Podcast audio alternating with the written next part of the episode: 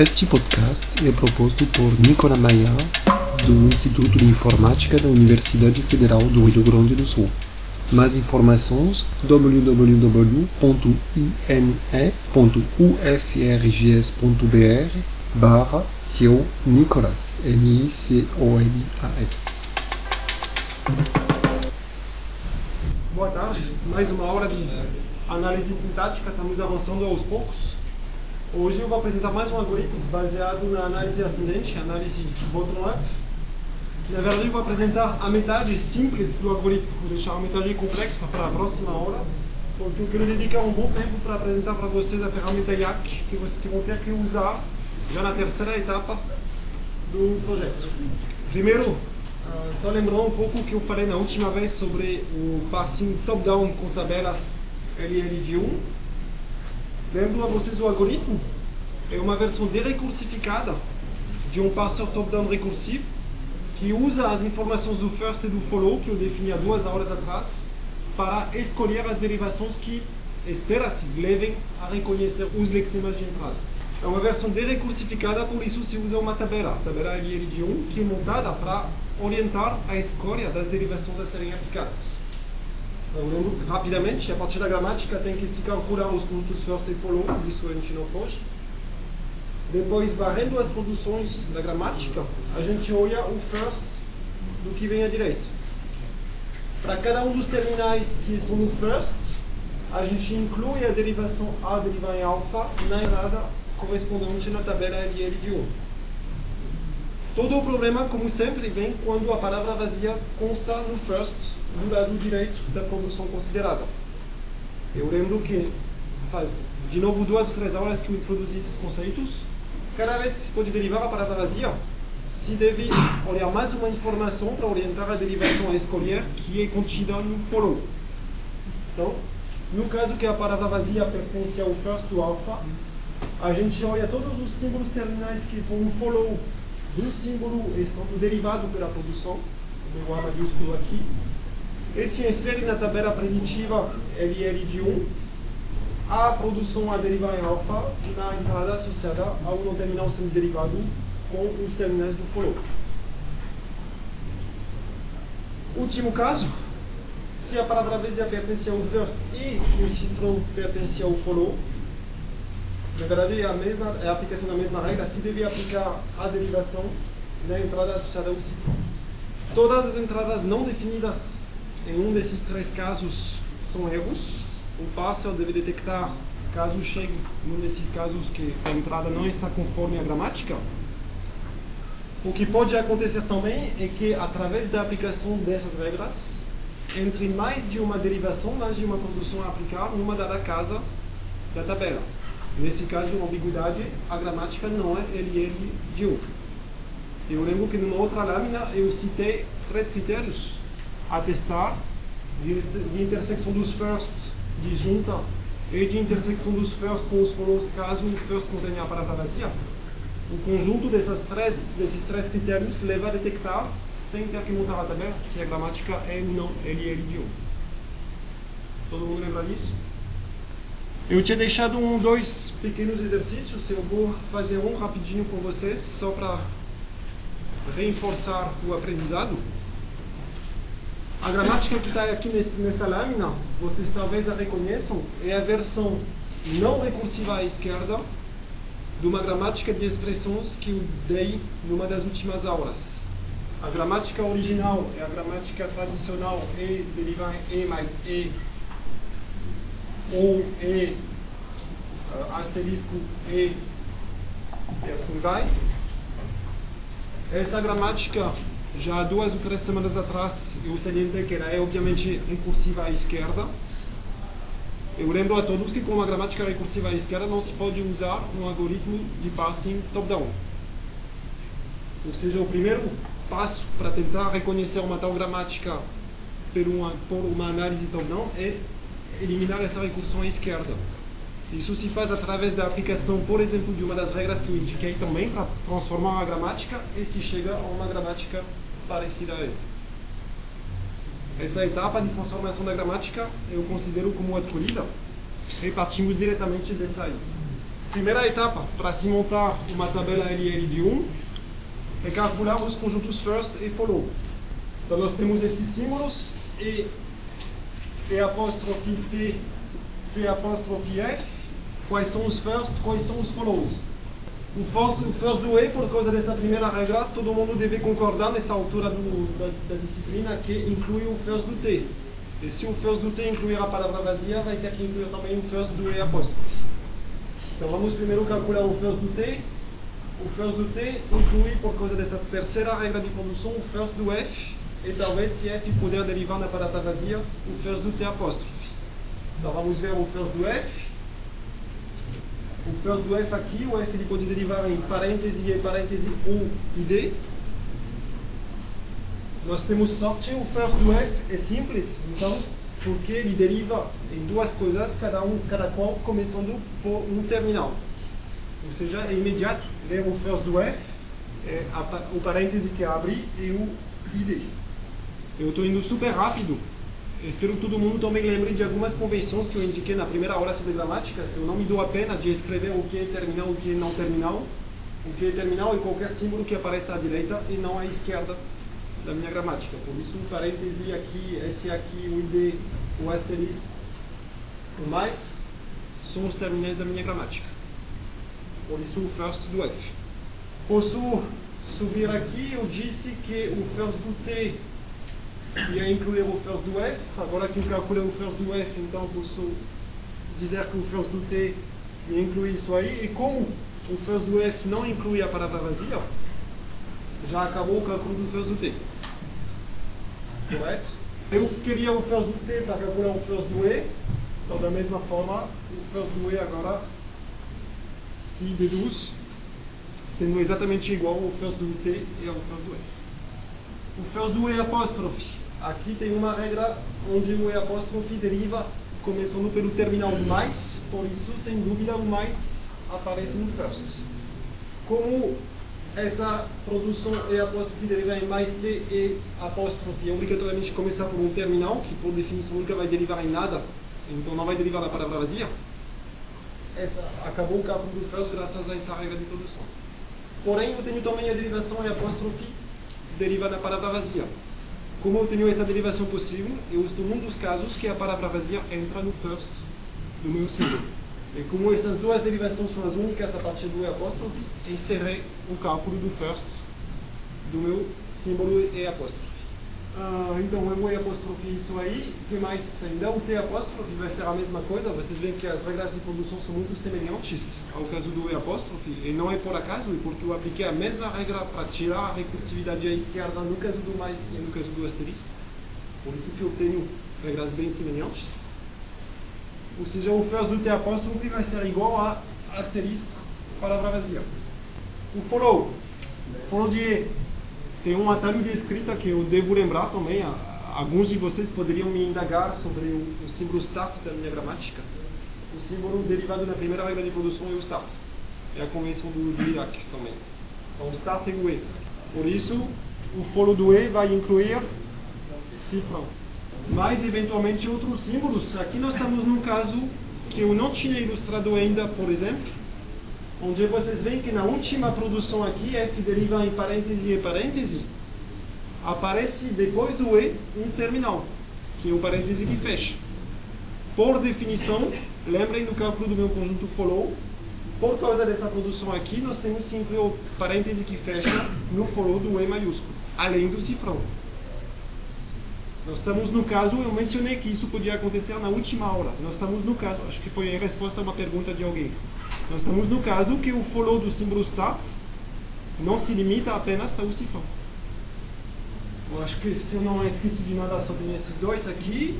O follow do E apóstrofe. Por causa dessa primeira produção, onde o E apóstrofe aparece no fim do lado direito, o follow do E apóstrofe inclui o follow do E. O follow do E já calculei aqui, só posso colocá-lo diretamente aqui, se for um apóstrofe. O E apóstrofe aparecia direita numa produção apenas aqui também, ou seja, eu tenho que escrever aplicando-se a mesma regra que o follow do E apóstrofe é igual ao follow recalculado união follow do E apóstrofe. certo? Porque o E apóstrofe aqui aparece no fim de uma produção derivando o E apóstrofe. Nós estamos no caso de uma equação recursiva, caso que eu também exemplifiquei e discuti na última aula. Eu expliquei que por aplicação de um critério de ponto fixo, se resolve essa equação follow de E apóstrofe igual a alguma coisa ou não follow de E apóstrofe, dizendo que o conjunto mínimo que verifique essa equação de conjuntos é simplesmente esse aqui. Ou seja, o follow do E apóstrofe e cifrão e parêntese que fecha. Follow de T.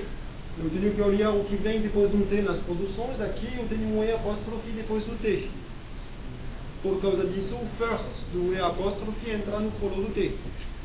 O first do, T apóstrofe, do E apóstrofe é mais palavra vazia e eu descarto a palavra vazia. Eu lembro a todos, eu destaquei isso, que a palavra vazia nunca entra num conjunto follow.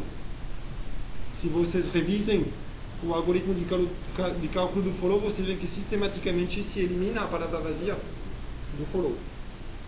Então só tenho mais que entra por enquanto. Aqui de novo, na segunda produção, o T vem seguido de um E apóstrofe. Eu já tratei do mesmo caso anteriormente. T, o T não aparece mais à direita. Consequentemente, terminei com o cálculo do follow do T. Follow do T apóstrofe. O T apóstrofe aparece no fim de uma produção que deriva o símbolo T. Por causa disso, o follow do T entra no follow do T apóstrofe. O follow do T eu já acabei de calcular, um mais. Também o T apóstrofe aparece no fim da produção que deriva T apóstrofe. Ou seja, de novo eu tenho que dizer que o follow do T apóstrofe é igual ao símbolo mais união follow de T apóstrofe, união si mesmo. De novo, eu vou aplicar meu critério de ponto fixo e dizer, estou numa equação recursiva, o conjunto limitado ao símbolo mais verifica a equação é a solução do meu problema. Por fim, o follow do F, aqui está escrito na terceira produção, aliás é a quarta, porque tem uma alternativa aqui. Então, então essa é a primeira produção, a segunda é essa, a terceira é apóstrofe deriva na palavra vazia, a quarta é T deriva em F T apóstrofe. Essa quarta produção me diz que depois do F pode, vai vir um T apóstrofe, consequentemente o first do T apóstrofe entra no foro do F. First do T apóstrofe asterisco palavra vazia, eu descarto a palavra vazia, pelo mesmo motivo de antes. Na quinta produção, de novo tem um T apóstrofe que pode aparecer depois do F. E uh, é só isso.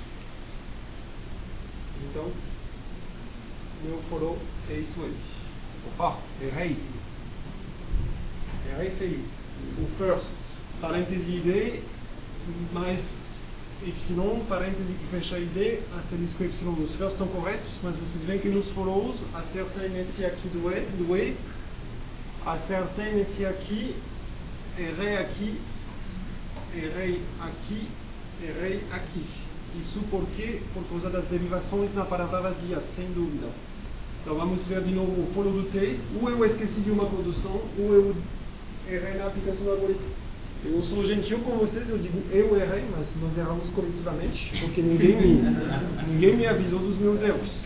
Então vamos com mais calma. O follow do T. O follow do T inclui o first do E asterisco. Então, o first do E asterisco é o mais. Porém, é aqui que eu errei, se eu não estou errado. Agora, acontece que eu esqueci que o E apóstrofe pode derivar na palavra vazia. Se vocês lembram no meu thread de algoritmo do follow, era o terceiro caso que aparecia. Tinha uma regra que dizia alguma coisa alfa, o meu símbolo A e o beta com o first do beta que inclui a palavra vazia. Como o E apóstrofe pode derivar na palavra vazia, eu tenho que incluir um follow do E, é o mesmo caso, como se eu tivesse T no fim, já que o que vem depois pode ser zerado. Então, o follow do T é o mais união follow de E maiúsculo, e o E maiúsculo é cifrão parênteses. E aí eu devo ter recuperado a solução aqui. No T apóstrofe que inclui o follow do T, e como eu acabei de aumentar o follow do T, entra aqui, e o follow do F, ele inclui o first do T apóstrofe, e como o T apóstrofe pode derivar na palavra vazia, ele inclui o follow do T apóstrofe. Ou seja, é igual a asterisco mais cifrão parênteses. Moral da história, cuidado ao tentar fazer com uma certa velocidade o cálculo desses conjuntos first e follow. Esse é apenas o primeiro passo do exercício. Quem chegou lá já ganhou um, dois pontos sobre 10. Mas nós queremos tirar 10, então tem que fazer a sequência. Segundo passo, montar a tabela LL de 1. Essa tabela ela tem uma linha por símbolo no terminal e tantas colunas como símbolos terminais. Os meus terminais têm parêntese que abre, parêntese que fecha, ID, asterisco, mais é o meu cifrão. Para montar minha tabela, eu varro as produções, eu olho o first. Primeira produção é derivar em T e apóstrofe. Olho o first do T e apóstrofe. O first do T e apóstrofe é parêntese ID. É, não, é, é parêntese ID por causa daqui. Aplicação da minha regra de montagem da minha tabela LL de 1 nas entradas, nas colunas associadas aos símbolos do meu first aqui, eu coloco a derivação e deriva na a primeira produção essa aqui e mesma coisa quando leio ID. O que, de novo, traduzindo em português, isso que eu expliquei na última aula, não significa mais nada do que o seguinte: eu estou querendo derivar meu start. Se eu reconhecer como próximo token na entrada um parêntese que abre um ID, graças aos meus cálculos do first, eu sei que são os símbolos que realmente podem, podem começar uma derivação do não terminal E. Então eu vou aplicar essa derivação porque ela me leva para um caminho que começa bem. Eu não tenho certeza nenhuma que vai funcionar, eu só sei que, pelo menos lendo se um token está fechando com uma coisa que condiz com a gramática. Se eu ler na entrada um asterisco, azar total. Eu nunca vou derivar alguma coisa que comece pelo asterisco a partir do E, porque o asterisco não está no first. Então não adianta nem tentar e botar no caso de erro. Certo? É só isso que significa essa tabela. Não tem, não tem muita mágica, aliás, não tem nada mágico. É só uma forma de representar as derivações possíveis a partir de um símbolo. Continuando com a segunda produção, o first do lado direito, mais T e asterisco, começa obviamente por mais. Ou seja, aqui se eu ler mais a partir de uma derivação do E apóstrofe, vou ter que aplicar essa derivação. Não acabou totalmente o caso do E apóstrofe, porque tem uma segunda derivação possível do E apóstrofe para a palavra vazia. Então, agora, no outro caso de aplicação do algoritmo de cálculo da tabela LL de 1, como eu estou derivando para a palavra vazia, eu tenho que olhar o follow do símbolo sendo derivado, o E apóstrofe, e inserir as entradas na tabela associadas aos símbolos terminais no follow. O follow do E apóstrofe é constituído de dois símbolos aqui, cifrão e parêntese que fecha. Por isso, no caso do parêntese que fecha e do cifrão, estou aplicando a produção. E dessa vez, olhei todas as produções envolvendo o E apóstrofe. Então, os casos de sobrar aqui são erros. Terceiro símbolo não terminal, o T. Pela minha gramática, ele só pode ser derivado a partir da produção T derivada em FT apóstrofe. O first do FT apóstrofe é igual ao first do F, parêntese que abre ID. Então, nas duas entradas, eu insiro a regra a aplicar, em todos os outros casos são erros. Quarta linha, T apóstrofe. Tem duas produções que me derivam T apóstrofe. Ou eu começo por um asterisco. Nesse caso, obviamente, eu vou ter que aplicar a derivação T apóstrofe derivar em asterisco F T apóstrofe. Ou, de novo, eu tenho uma derivação possível T apóstrofe derivar em palavra vazia. Nesse caso, é o follow do T apóstrofe que vai me indicar quais são os símbolos, os tokens lícitos na entrada compatíveis com essa derivação T apóstrofe deriva na palavra vazia. O follow do T apóstrofe é mais cifrão parêntese, ou seja, mais cifrão e parêntese vão me orientar a derivar T apóstrofe na palavra vazia. Mas cifrão e parêntese, eu disse que fecha, né? Os outros casos são casos de erro. Última linha, o F. O F pode derivar em duas coisas. Uma que começa por apenas um símbolo terminal possível, que é o parêntese que abre. Por isso, nesse caso, eu vou derivar F em parêntese e parêntese.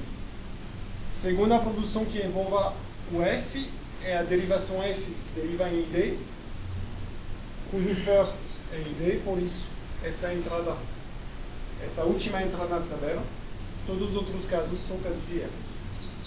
E acabei de preencher minha tabela LL de 1. Agora que eu preenchi a tabela LL de 1 e que eu vejo que eu não tenho colisão, que em cada casinha eu tenho só uma derivação, só uma produção que entra, a rigor, só agora eu posso chamar de tabela LL de 1. Agora eu sei, não tem ambiguidade, minha gramática é LL de 1.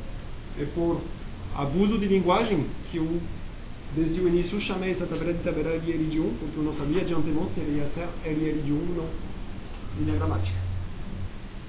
Bom, se ninguém enxerga erro, a gente vai passar a última etapa, que é usar essa tabela LL de 1 para analisar se uma entrada estiver de acordo com a gramática.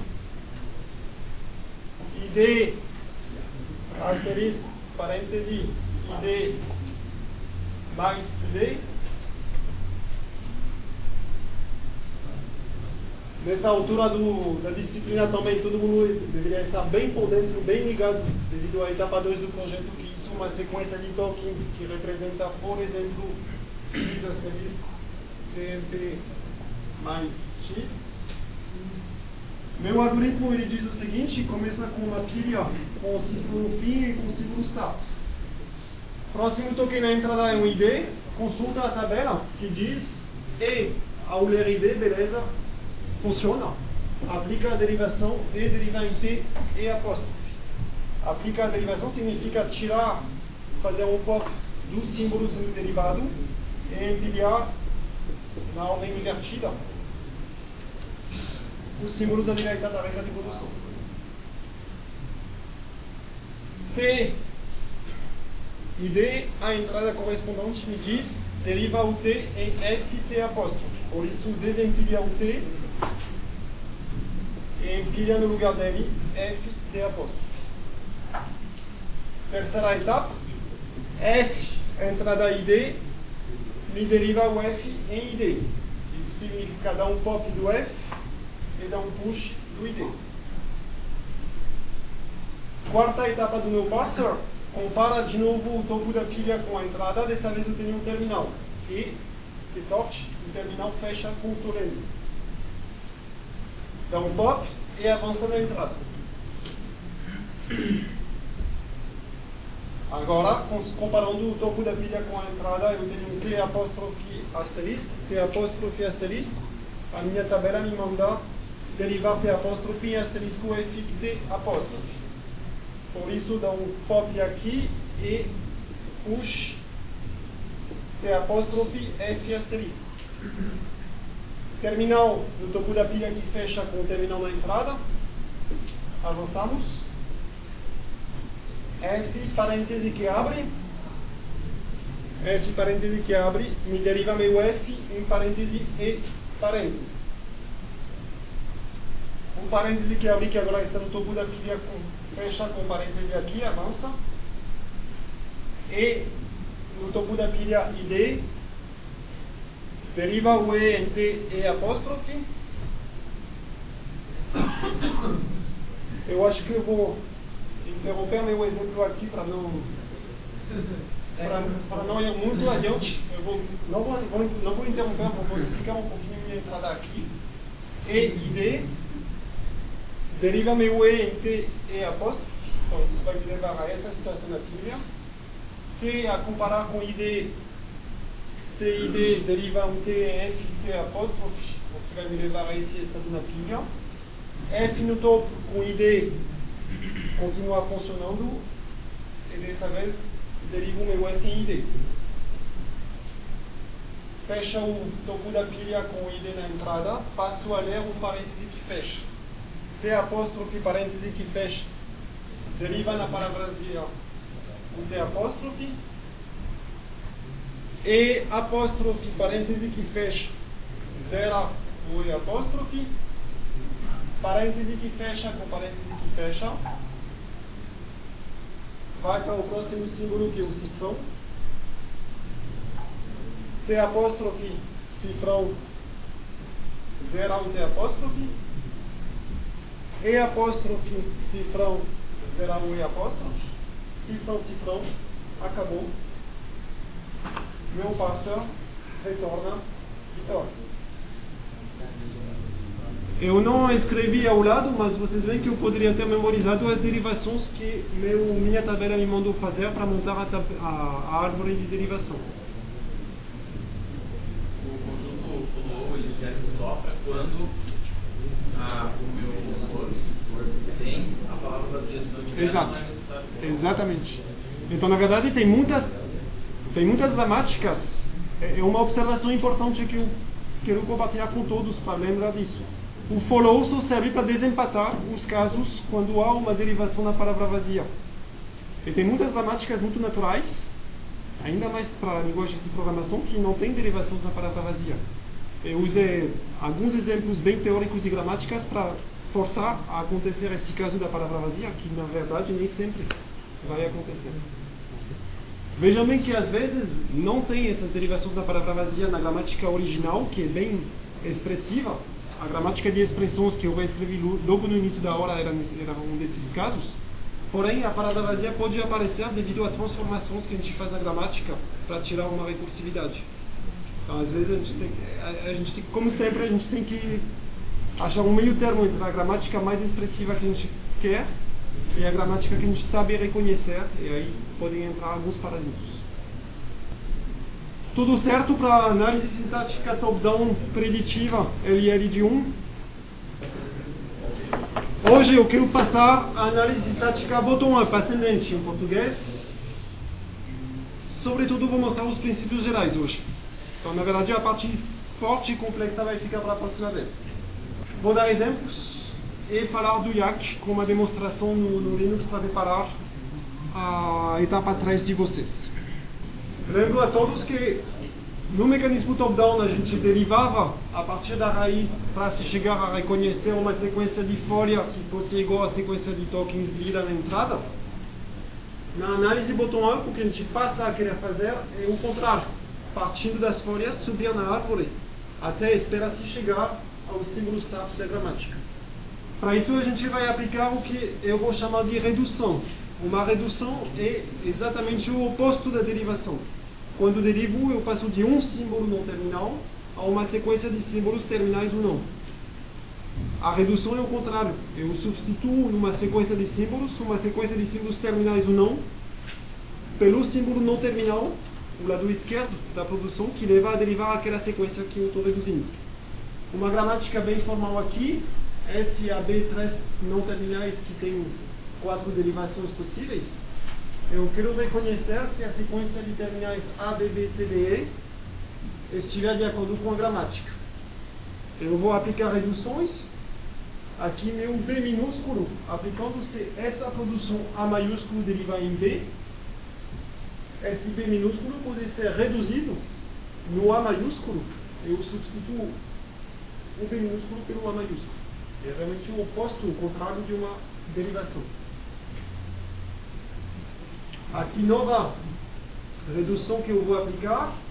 A sequência A maiúsculo, B minúsculo, C minúsculo em vermelho aqui. Fecha com o lado direito de uma produção. Por isso eu posso reduzi-la no A maiúsculo.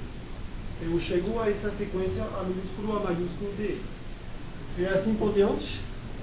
Eu posso reduzir meu D minúsculo aqui no B maiúsculo, aplicando-se invertida essa produção. E dessa vez eu chego a essa sequência A minúsculo, A maiúsculo, B maiúsculo, E minúsculo, que é igual ao lado direito da primeira produção aqui, podendo assim reduzir essa sequência de quatro símbolos no símbolo start.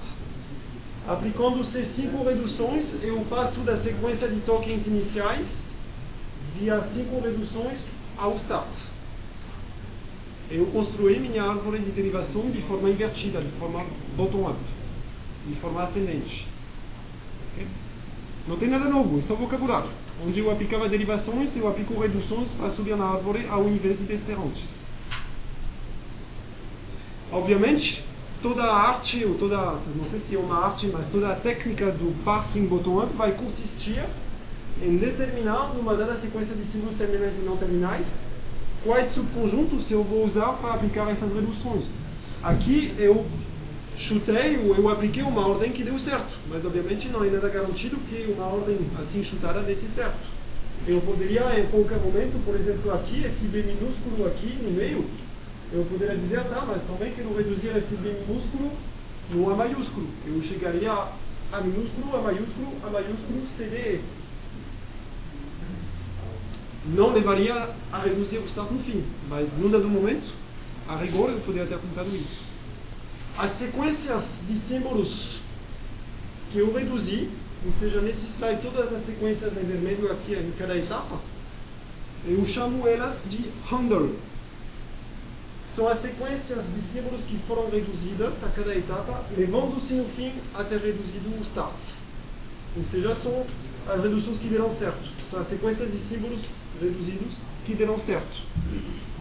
Então, o que eu vou querer fazer com o algoritmo de parsing bottom-up é reconhecer esses handles. Para fazer isso, basicamente eu vou ter duas escolhas. Eu vou ter uma escolha entre duas alternativas a cada etapa do meu parser. Eu vou consumir os tokens da minha entrada, vou ler os tokens da minha entrada, e como no caso anterior a gente vai ler de esquerda para a direita, a gente nunca vai compilar um programa lendo da direita para a esquerda, a gente mantém a ordem de leitura natural para nós. Então, lendo-se os tokens retornados pelo analisador lexical, a gente vai ter duas opções. Ou a gente lê mais um token para acumular uma sequência de símbolos, esperando-se que essa sequência com mais aquele token seja um handle, leve a uma redução interessante. Ou Segunda alternativa, se decide que não se precisa, não se quer mais um token, que com o conjunto que já se tem, se quer aplicar uma redução. É um pouquinho diferente do mecanismo top-down. No mecanismo top-down eu sempre aplicava derivações. A única dúvida era se eu derivava ou não. Aqui eu tenho uma, uma, uma chave a mais de ajuste, que é quando será que eu quero aplicar uma redução. Eu não reduzo obrigatoriamente sistematicamente. Eu posso dizer, vou voltar ao meu exemplo anterior, aqui eu já reduzi, voltando atrás, aqui eu apliquei minhas reduções sobre toda a sequência de, de tokens. Mas não esqueçam que essa sequência de tokens, na verdade, eu vou ler a token por token. Então imaginem que meu, que meu algoritmo leia A minúsculo, depois B minúsculo, depois B minúsculo e assim por diante. Primeiro ele leu um A minúsculo, decidiu não fazer nada com ele, porque o A minúsculo não foi reduzido, passando daqui para cá. Pelo contrário, a primeira coisa que fez meu algoritmo que gerou essa sequência de reduções aqui foi ter lido um segundo token, o B minúsculo. E ao ler o B minúsculo, ele optou por reduzir esse B minúsculo em A. Então, primeiro, primeira etapa, meu analisador, que montou essa sequência de reduções, me disse, eu quero mais um token. Segunda etapa, com esse novo token, ele aplicou uma redução. Depois ele leu mais um token para ter o B, o terceiro B minúsculo aqui, que ele também não reduziu. Antes disso, antes pelo contrário, ele leu mais um terminal que o C minúsculo. E uma vez que ele teve o A maiúsculo, depois do B, depois do C, é que ele aplicou uma redução para chegar a isso aí.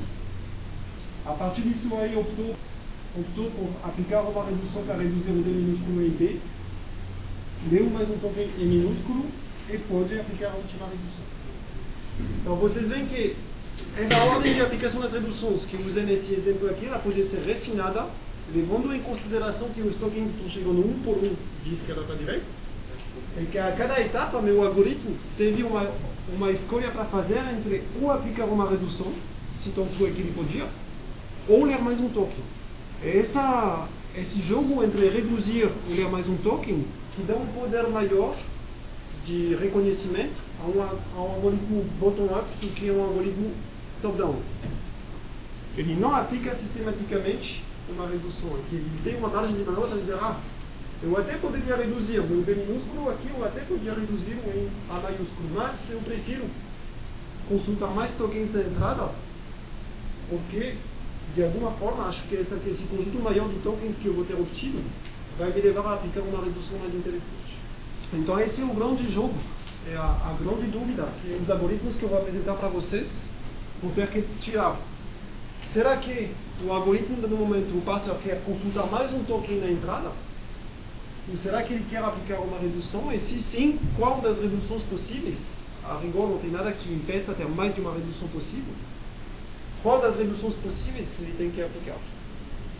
Tem um pequeno exemplo também, de novo com uma gramática mais simples aqui. O start deriva em ABC ou A, são só sequências de terminais aqui. Na minha entrada lê, vai se ler uma sequência de três tokens A, B, C.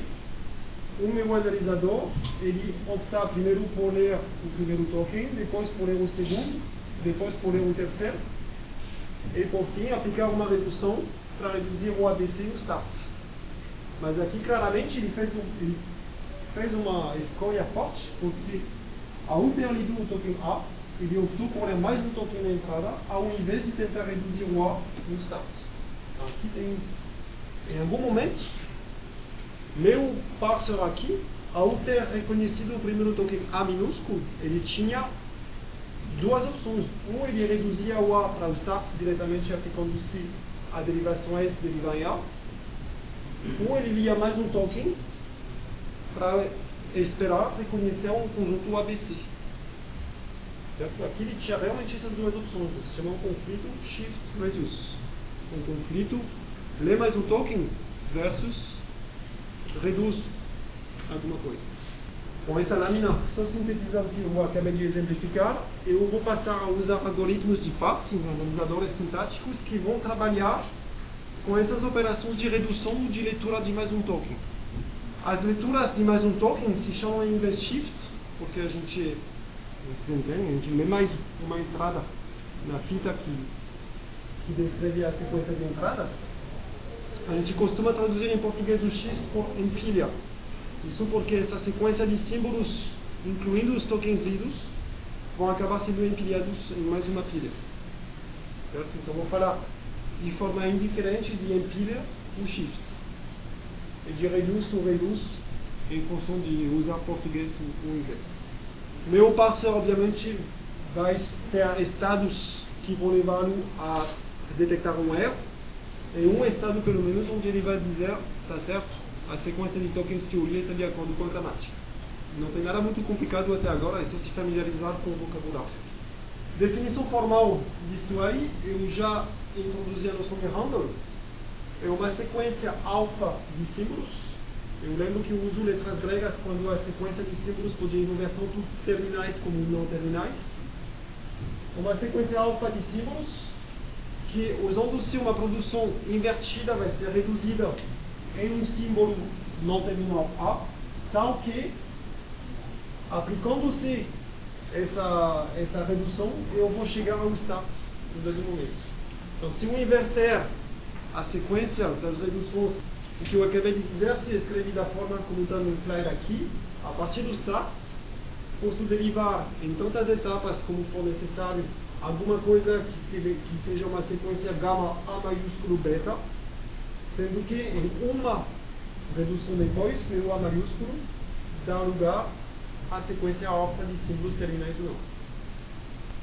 Se a gente não quer se limitar a falar apenas do, da sequência alfa de símbolos que está sendo reduzida, se a gente quer olhar todo o que vem, incluindo o alfa e antes do alfa, ou seja, tudo o gama alfa, é o prefixo da sequência gama alfa beta, é o início de símbolos da esquerda para a direita, da sequência de símbolos que eu quero reduzir, a gente fala de prefixo viável, um prefixo de símbolos que vai acabar sendo reduzido pelos starts.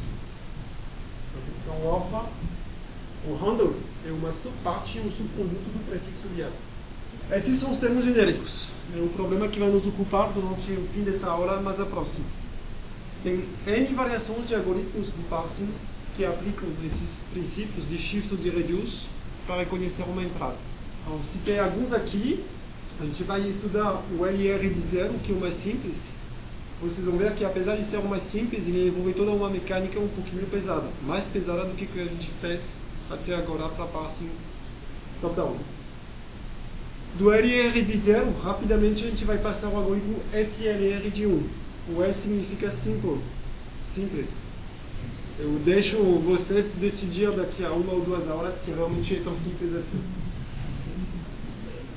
O algoritmo que na prática vocês vão usar, querendo ou não querendo, porque ele vem implementado no IAC, um algoritmo chamado LALR de 1. Uma variação mais complexa dos outros. No meio termo tem o LR de 1, que eu mal vou mencionar. A gente não vai usar não vou cobrar de vocês o conhecimento desse algoritmo. Então, exemplificando de novo o funcionamento desse novo parser, a gente vai voltar a ter um funcionamento semelhante a um algoritmo com tabela preditiva top-down, só que dessa vez ele não vai construir as derivações na ordem de esquerda para direita, antes, pelo contrário, ele vai construir a árvore de derivação também, só que aplicando-se reduções, o que vai levar a uma árvore de derivações mais à direita. Isso eu vou detalhar mais na próxima aula. Nosso analisador sintático vai continuar com o buffer de entrada, que é a sequência de tokens retornada pelo analisador lexical. Isso não, isso não muda, é a entrada do meu problema, não vou mudar a entrada. Vai continuar a ter uma saída, onde vai, por enquanto, apenas escrever está certo ou está errado. Mas logo, logo vocês vão querer fazer um pouquinho mais. Vai ter mais uma tabela que vai orientar na escolha das reduções a, a aplicar. Vai ser uma tabela diferente da tabela LL de 1 que acabei de lembrar a vocês. A tabela LL de 1 ela indicava qual derivação aplicar. A minha tabela LR aqui vai me, vai me calcular meus handles, vai me calcular quais reduções eu aplico.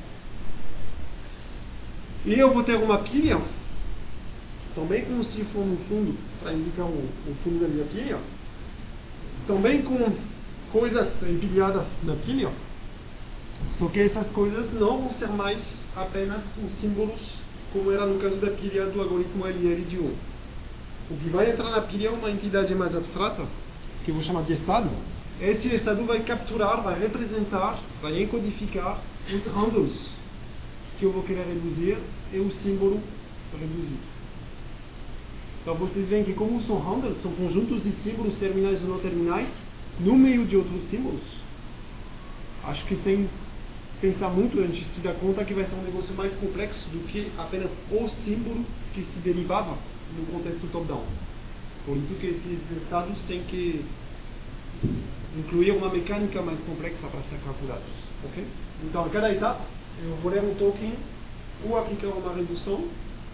Quem vai me indicar se eu ler mais um token na entrada ou se eu aplicar uma redução, esses cinco das reduções vai ser a minha tabela. Os símbolos sendo reduzidos vão acabar estando representados pelos estados da minha pilha. E em saída, meu parceiro vai me dizer, de N etapas, sim ou não, ele reconheceu a sequência de token como estão de acordo com a gramática. Exemplo, mais um aqui, de uma sequência de operações de shift, de empilhamento e de reduções. Mais uma vez a gramática de expressões, dessa vez vejam bem, não é por engano que eu voltei a usar a gramática recursiva à esquerda. Ela me reconhece as mesmas coisas que ainda constam no quadro aqui. Eu tenho uma pilha onde, por comodidade, eu representei os símbolos. Não são estados, são símbolos. Então. Um simplificado em comparação à pilha que nós realmente vamos usar no passo no fim. Minha entrada é inicializada com a sequência ID mais ID asterisco ID, na verdade só se lê um token a cada vez. E a ação a ser tomada, tal como indicada pela tabela LR, que por enquanto eu não detalho. Então, por exemplo, num dado momento, se passou a consultar a próxima entrada que é o mais, na pilha tem um E maiúsculo, a tabela manda fazer um shift, ou seja, ler mais um símbolo, e o símbolo seguinte, o token seguinte é o ID. o mais foi empilhado. Ao ler um novo ID, vocês veem que o algoritmo manda fazer mais um shift. Logo se obtém a pilha E mais ID. E ao ler o asterisco na entrada, é o próximo token, dessa vez o algoritmo manda fazer uma redução, o que leva o topo da pilha aqui, o ID, a ser reduzido para E maiúsculo. Dessa vez temos E mais E na pilha, se o token asterisco. O algoritmo manda fazer uma redução, dessa vez de três símbolos, dois não terminais e um terminal, sendo reduzidos em um símbolo E.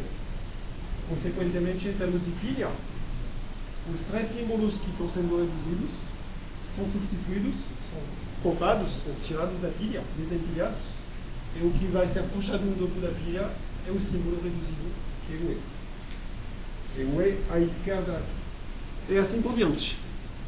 No caso dessa entrada com essa gramática, no fim se chegou a um topo da pilha que é o E, com o símbolo cifrão indo na entrada, e meu algoritmo diz nesse caso aceita. Aqui de novo é apenas um exemplo. Fica bem misterioso por enquanto, porque quando se aplica uma redução, se faz um shift, todo o X do algoritmo está nessa escolha, que é informado na tabela. Ele é. Então o que vai me importar é a montagem da tabela. Mas antes de chegar lá, eu quero que todo mundo entenda como funciona esse novo parser. E vejam bem, de novo, não é inocente que esse parser bottom-up funciona para reconhecer uma gramática que é recursiva à esquerda.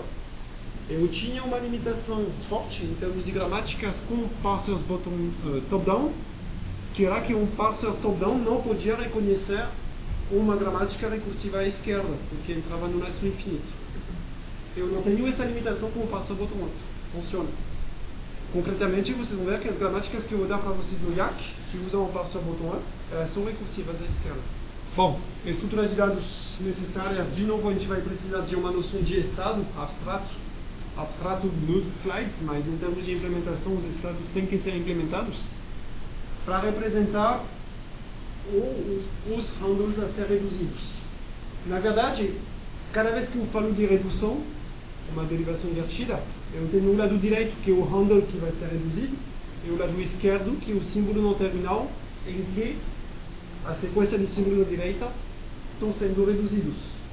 Como eu tenho a gramática em algum lugar armazenada, a partir do handle da sequência de direita, eu sei sem ambiguidade nenhuma qual é o símbolo à esquerda da produção. Eu sei porque está escrito na minha gramática.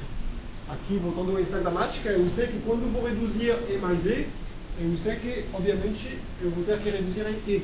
Então, em termos de estado, se eu armazenar de alguma forma, se eu representar de alguma forma o handle E mais E, consultando-se a gramática, automaticamente eu sei que o símbolo reduzido no fim vai ser um E maiúsculo. Então, agora eu não preciso informar esse símbolo reduzido, alvo da redução, no estado. Nos meus slides, eu, eu saliento um pouco isso, porque nos meus slides, muito frequentemente, nos desenhos que eu vou fazer no quadro, eu vou usar eu a mesma convenção que usei no exemplo anterior. Na minha pilha de estados aqui, eu coloco os símbolos alvo da redução. Na verdade, eu insisto que são estados mais complexos do que isso. São estados que embutem os handles, não só o símbolo reduzido. É, é, meio que o contrário em termos de implementação. O que eu tenho que colocar na pilha são os handles, não os símbolos. Só que para nós é mais legível ver os símbolos. Então, vou ter essa noção de estado e de pilha de estados e eu vou precisar, em termos de estrutura de dados, daquela tabela de ações que vai me dizer se sim ou não tenho que aplicar uma redução ou um shift. E se eu aplicar um shift, ou uma redução, eu vou ter que saber qual é o handle a reduzir, ou seja, qual é o estado de onde eu parto e o novo estado que eu vou obter depois da aplicação dessa redução. É isso que vai me informar minha tabela LL através de duas metades na tabela, a parte chamada de ações, shift to reduce, e a parte chamada de transições, o goto, que me diz qual é o novo estado que tem que ser empilhado. Exemplo. Vai ser mais fácil de entender. Eu continuo com minhas expressões, só que eu volto a usar uma gramática que não é a, a gramática de expressão direta, é uma gramática que deriva o start num termo um termo pode ser derivado de um fator, um termo vezes um fator, e o fator deriva inter, então no identificador ou numa sequência de termos entre parênteses. Alguém saberia me justificar essa gramática, o uso dessa gramática quando comparado com a gramática E deriva em E mais E, ou E asterisco E, ou parêntese E parêntese? Alguma ideia de por que eu brinco de escrever dessa forma essa gramática? Que me, ela me reconhece sempre as mesmas coisas. Ainda um exemplo pelo código. Alguma ideia? Eu tive que fazer assim da cabeça. Então. Certo? Uh, é uma boa ideia, não é a resposta, mas é uma, uma boa tentativa, digamos assim. Uh, eu, eu disse que tinha problemas de recursividade à esquerda. Então seria uma forma de tentar eliminar a recursividade, só que ainda tem recursividade à esquerda aqui. É uma segunda ótima tentativa, menos escolhas, menos ambiguidades. Realmente, numa tentativa de tornar uma gramática LL de 1 um, um, compatível com o passo bottom-up, a gente pode chegar a fazer transformações que levem a isso. É quase isso, é a mesma ideia, só que não, não é por causa do parser em si. Essa gramática era fatora, o que vem de, entre um o que vai ser multiplicado. O que não consta na gramática, para ser totalmente compatível com as expressões aritméticas, são as operações de soma, de adição, de subtração e assim vai. Se a gente, vocês vão ver isso já na próxima etapa. Quando a gente acrescenta com as operações mais, menos e assim vai, a gente tem um problema de prioridade de operadores aritméticos. O fato de escrever a gramática dessa forma me leva a dizer que aqui eu vou ter um produto entre um termo e um fator, e o fator, por exemplo, vai derivar na soma de elementos. Assim eu vou agrupar naturalmente o que é somado e fazer um produto de tudo o que é somado pelo outro termo. Então, a gramática é escrita dessa forma para induzir prioridades nos operadores. Mas isso não é um problema por enquanto. Temos essa gramática e a gente quer usar um passo bottom-up para reconhecer uma sequência de símbolos e ver se está de acordo com essa gramática. Uma tabela LR associada a essa gramática seria essa. Então, realmente, eu não faço o mínimo esforço para explicar para vocês como montar essa tabela. É o objetivo da próxima aula. Vocês vão ver que a gente vai ter que trabalhar uma hora e trinta para, nos 10 minutos finais, voltar isso aí.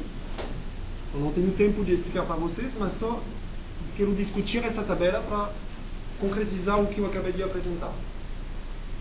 A tabela LL, o eixo aqui representa os estados, que vão ser empilhados e desempilhados. De alguma forma representam os ramos e os símbolos reduzidos.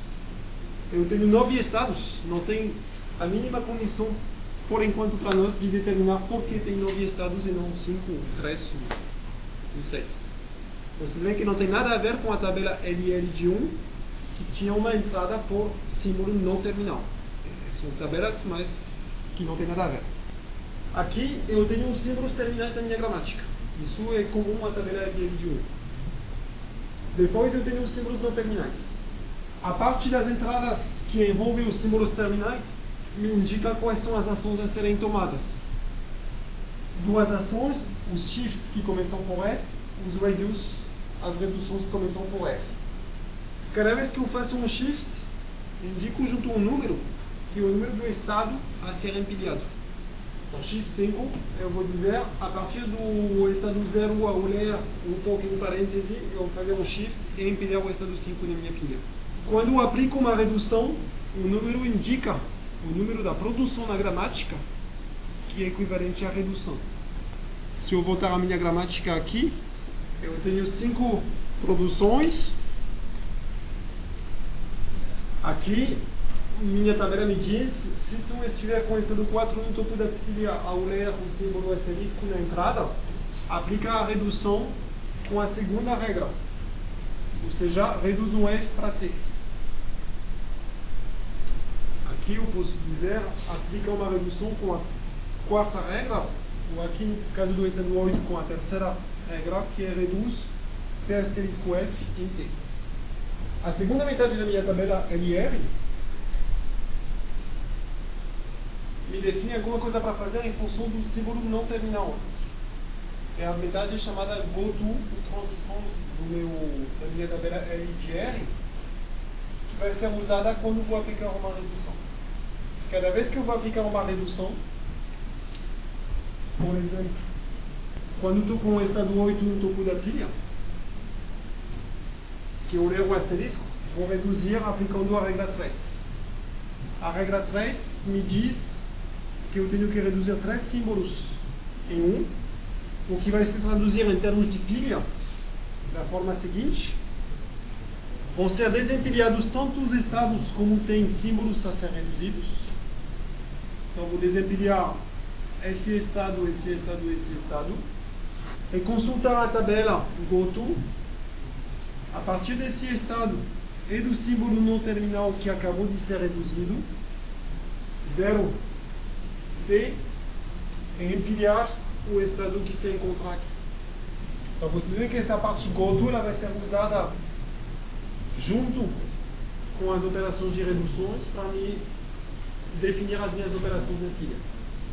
Por que tem essas partes de gotos e de reduções? De novo, porque meus estados, eles me representam os handles e os símbolos reduzidos. Então não basta dizer efetua a redução tirando estados da pilha. Eu tenho que dizer essa redução te levou a um novo handle. Esse novo handle é o estado informado pelo goto. Ok? Então vejam bem os terminais aqui, os não terminais aqui, os estados aqui. Um exemplo de uma ação de shift e enviar o estado 8, no caso aqui. Um exemplo de redução, usando a quarta regra da, da gramática. E não tem destaque, mas aqui é a partir dos contos da minha tabela aqui.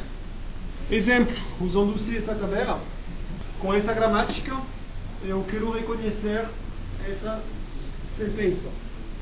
Vou desenhar a pilha para desenrolar a execução na frente de vocês. Eu vou usar a tabela para ilustrar. Eu começo tendo na minha pilha o estado inicial, que é o estado zero. Eu leio na entrada meu primeiro token, que é o parêntese que fecha. Consulto minha tabela. Estado zero, ao ler parêntese na entrada, faz um shift 5. Shift 5 significa só me empilha o estado 5 e o Shift lê o próximo token. Estado 5 no topo da pilha, token ID encontrado na entrada, Shift 8. O Shift me levou a ler mais um token, que é parêntese que fecha, a partir do estado 8, reduz 3. Então vocês veem que por enquanto o meu algoritmo três vezes me levou a ler mais um token, e ao ter lido o terceiro token, me levou a aplicar uma redução. Ele precisou ler três tokens para deduzir, aqui está um handle interessante, reduzo. Reduz aplicando-se a regra 3. A regra 3 aqui é essa aqui. Então, reduz aplicando-se a regra 3, que é f deriva em id. Isso significa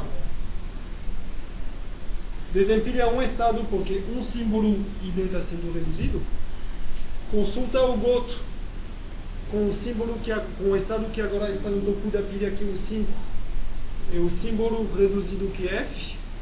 5 F eu chego a 1 na minha tabela que eu empilho eu continuo. Eu não faço shift porque eu fiz uma redução. Então, agora estou com o estado 1 no topo da pilha parêntese que fecha.